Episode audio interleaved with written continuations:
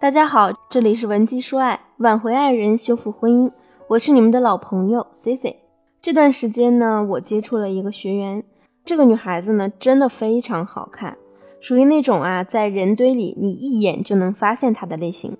性格呢，也是很活泼大方的那种。那为了方便描述呢，下面我就把她叫做小冉吧。小冉当时呢，刚跟我聊了没几句，就把自己和男神的自拍照发给了我，然后呢，笑着跟我说：“C C 老师，你看这男的长得怎么样？是不是挺丑的呀？”我也是服了我自己了，居然能看上他这种颜值的。但是啊，老师，你猜怎么着？我又不是逼他干什么，就是出完差呢，让他来接一下我。你看把他吓得一个劲儿的推辞，还说什么下次有机会再接我，真是太醉了。那像小冉这样的颜值啊，日常生活中从不缺乏追求者。从小呢，他的追求者就多的可以排长队。跟他处的时间久啊，会觉得他很外向，也没什么脾气。但是如果是刚刚认识他的人，就会觉得他好像是个不好惹的角色。就像他刚开始跟我聊天时的语气，小冉呢自己就觉得这是在开玩笑呢。不过他要是用这样的语气去跟男人聊天，对方基本上就是笑笑，然后不往下接话了。那小冉就问我啊，C C 姐，你说他是不是嫌我开玩笑啊？不会这么小气吧？至于吗？我长得配他也绰绰有余了吧？我家里也没拖后腿，赚的也不比他差。现在看来，我心眼都比他大，我怎么就喜欢上他了呢？哎，不行不行，你一定要帮我把他拿下。很多姑娘听到这里啊，可能也会觉得小冉这妹子挺好的呀，没什么问题。那男的什么情况啊？为什么对她这么冷淡啊？但是咱们好好来分析一下刚才小冉话里流露出来的一些信息呀，这里包含了他的一种心态，就是我样样比你强，你是哪里有毛病吗？居然敢不喜欢我？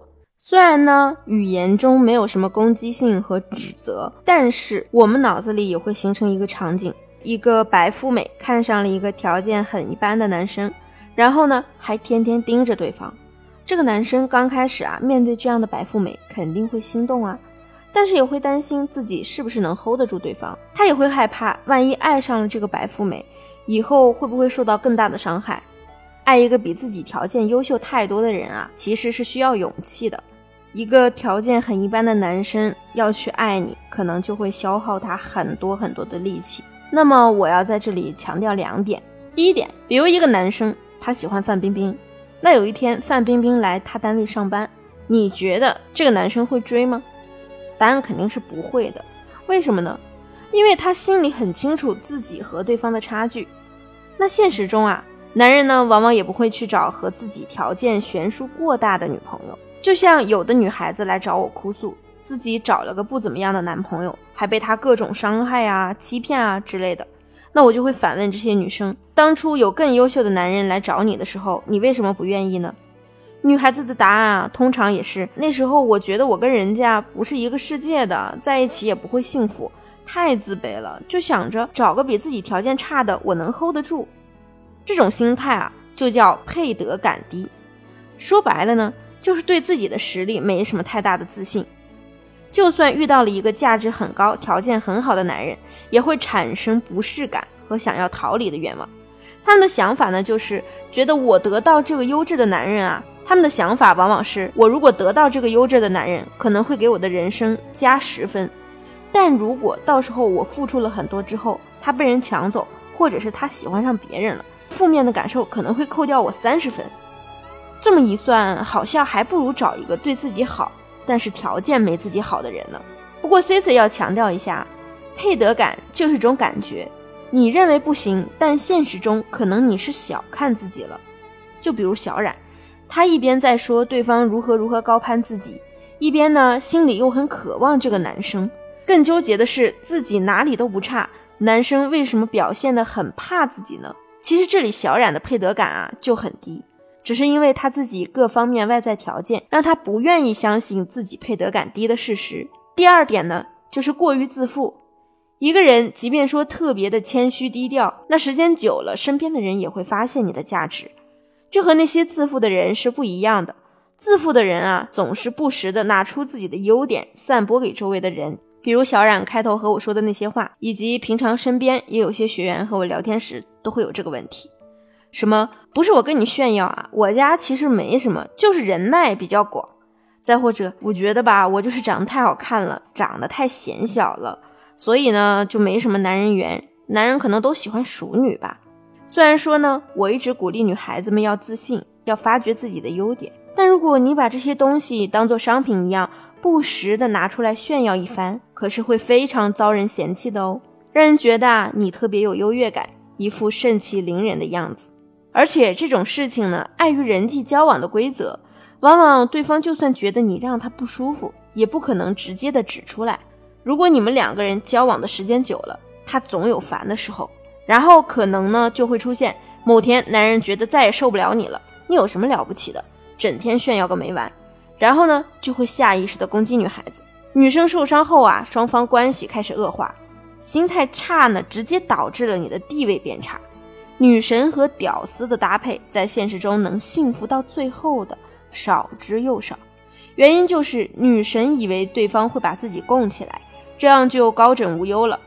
渐渐的习惯了处在上风的感觉啊，会让自己迷失，甚至开始对男人发号施令。对于男人来说呢，在你们感情的初期，他肯定也会觉得哇，我找了一个像女神一样优秀的女人，所以呢，自己肯定是会乖乖听话的。可时间长了啊。这种不公平的地位差，就导致男生积累了越来越多的情绪，等到哪天爆发出来后啊，女神会更生气，说：“哎，你够可以的呀，你还敢跟我叫板？我找你有多委屈，你不知道啊？还跟我挑三拣四的。”那这之后，你们的矛盾激化会越来越深。女生呢，一般又比较情绪化，就开始又作又闹，一会儿发脾气，一会儿讨好。反复几次啊，你们的关系就直接 over 了。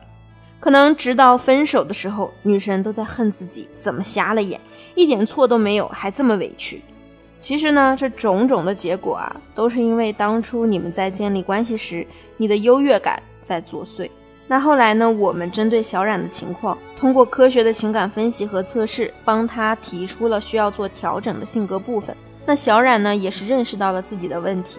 细心的学习了关于如何营造聊天以及约会舒适感的技巧内容。这个过程整个做下来呢，小冉也开始变得更踏实了。当然，这只是他做出的最浅层的改变。他得到的收获呢，就是男神的主动关心以及主动邀约。那希望小冉以及正在收听的你，都能通过我们的帮助，改善自身的情感关系，越来越幸福美满。那如果现在你也正被感情问题困扰着，欢迎添加我们情感分析师的微信文姬零零五，文姬的全拼零零五，即可获取最科学权威的情感分析，找出你的情感痛点，帮你变得更美好。好了，今天的节目就到这里了，我们下期见。文姬说爱，让你的爱得偿所愿。